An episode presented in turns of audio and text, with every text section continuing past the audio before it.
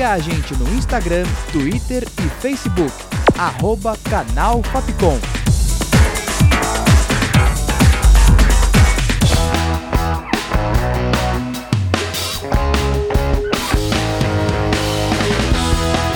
Rádio Fapcom. O som da comunicação.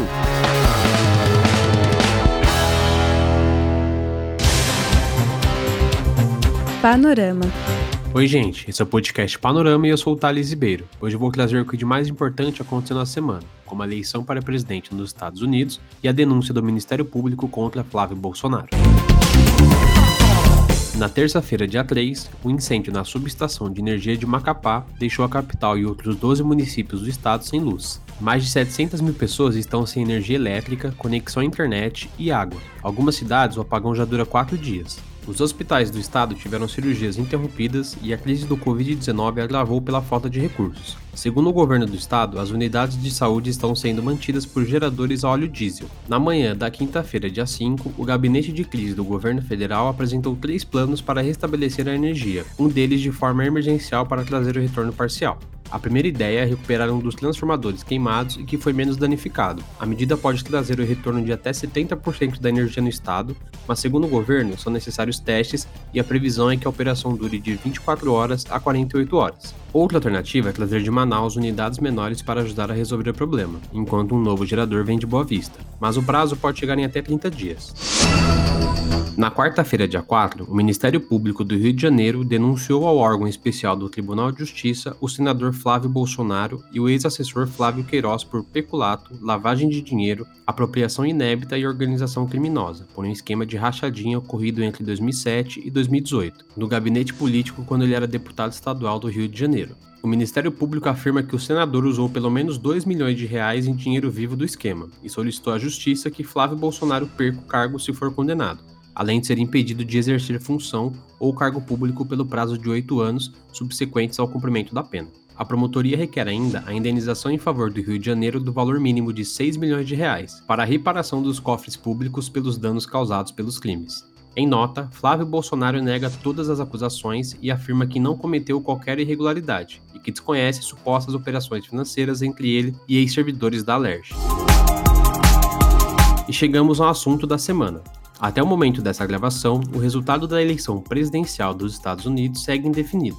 A contagem em estados decisivos como a Geórgia, Nevada e Pensilvânia se arrasta, mas com Joe Biden à frente. Entre a quinta-feira, dia 5, e a sexta-feira, dia 6, Joe Biden conseguiu duas viradas significativas nos estados da Geórgia e Pensilvânia. Após as atualizações dos números, a campanha do atual presidente Donald Trump divulgou um comunicado dizendo que vai contestar a eleição, e devido a esse comportamento, manifestações se espalharam por vários estados e cidades durante a semana. Em Portland, reduto dos protestos contra o racismo e a violência policial, as manifestações se tornaram violentas e a Guarda Nacional foi acionada. Já em Detroit, os protestos foram feitos em frente a um centro onde os votos estavam sendo contados, e alguns manifestantes a favor de Donald Trump pediam a paralisação da contagem e a verificação do processo, depois que o presidente anunciou uma ação legal para interromper a apuração dos votos em Michigan.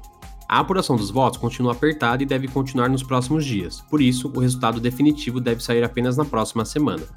E agora, vamos falar sobre cultura com a Laila Vale. Oi, gente, eu sou a Laila Vale e vamos às notícias. A Disney anunciou na quarta-feira, dia 4, o valor mensal da plataforma de streaming Disney Plus no Brasil. O serviço vai custar R$ 27,90, mas com assinatura anual é possível obter um desconto que equivale a dois meses de economia no plano. Além disso, a empresa anunciou que o Disney Plus pode ser adquirido junto a outro serviço de streaming, Globoplay. O pacote conjunto vai custar R$ 37,90 por mês e começa a ser vendido no dia 17 de novembro, quando o streaming da Disney chega ao Brasil. Panorama. A Apple continua em declínio nas vendas de smartphones. Dessa vez, a Xiaomi ultrapassou a empresa americana e agora ocupa a terceira posição no ranking de vendas globais de celulares. A empresa chinesa vendeu 46 milhões de dispositivos no terceiro trimestre, 5 milhões a mais do que a dona do iPhone.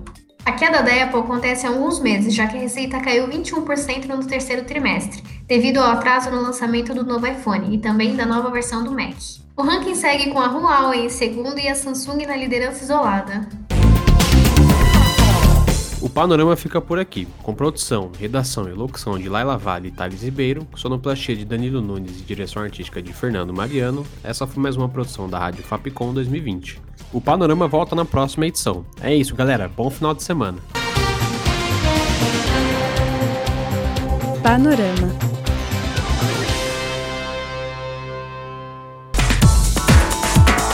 Siga a gente no Instagram, Twitter e Facebook. Arroba Canal Fapcom.